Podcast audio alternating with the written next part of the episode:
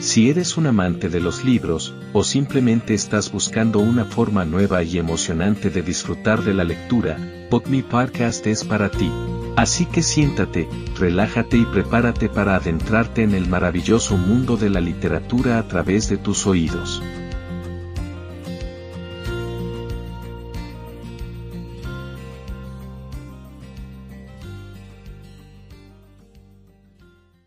Capítulo 21. Moviéndonos con atención plena, Mindful Walking. La gente puede aprender a moverse y caminar y estar de pie de manera diferente, pero han renunciado porque piensan que es demasiado tarde, que el proceso de crecimiento se ha completado, que no pueden aprender algo nuevo, que no tienen el tiempo o la capacidad.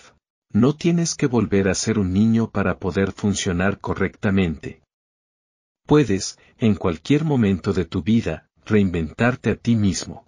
Puedo convencerte de que no hay nada permanente o compulsivo en tu sistema, salvo que tú creas que sí. Mosé Feldenkrais. En posición de pie, toma una postura erguida sin tensión y observa el espacio en el que te vas a desplazar, que puede ser un pasillo imaginario de unos 5 o 10 metros. No necesitas más. Con los brazos y las manos extendidas a lo largo del cuerpo o bien con los brazos extendidos y las manos entrecruzadas y apoyadas sobre la parte más baja del abdomen. Empieza a caminar lentamente, siendo plenamente consciente del movimiento de las distintas partes de tu cuerpo. Tal vez prefieras inicialmente llevar tu atención a las sensaciones de los pies y de los tobillos a medida que comienzas el movimiento. Nota los cambios de presión a medida que levantas un pie y apoyas el otro. Camina con la intención no de llegar a un determinado destino, sino con la intención de entrar en relación de intimidad con las sensaciones de tu cuerpo, un cuerpo inteligente en el que habita la vida y que te abre la posibilidad de experimentar tu propia grandeza.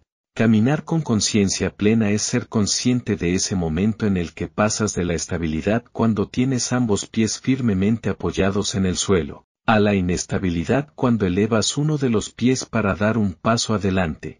Caminar con conciencia plena te permite conectar con la experiencia de pasar de momentos de solidez y equilibrio a momentos de inestabilidad donde te sientes tal vez más vulnerable.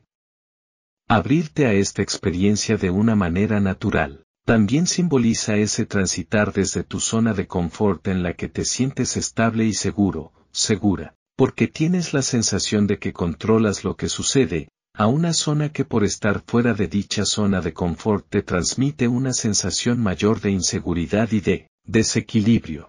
Dar un paso adelante también simboliza tu disposición y tu valentía a aventurarte en la exploración de una tierra desconocida, una tierra nueva.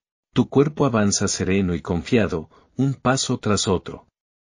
Es un cuerpo sereno y sin tensión porque hay apertura y confianza ante lo que puede emerger, ante aquello que puedes llegar a descubrir. No vas con expectativas, simplemente te mueves con una actitud abierta y confiada. La respiración acompaña armónicamente el movimiento de tu cuerpo formando una auténtica unidad. La separación entre tú como observador, como observadora, el movimiento de tu cuerpo y el de tu respiración se van desvaneciendo y lo único que hay es conciencia en movimiento. Terminada la práctica, sencillamente lleva tu atención a los objetos que te rodean.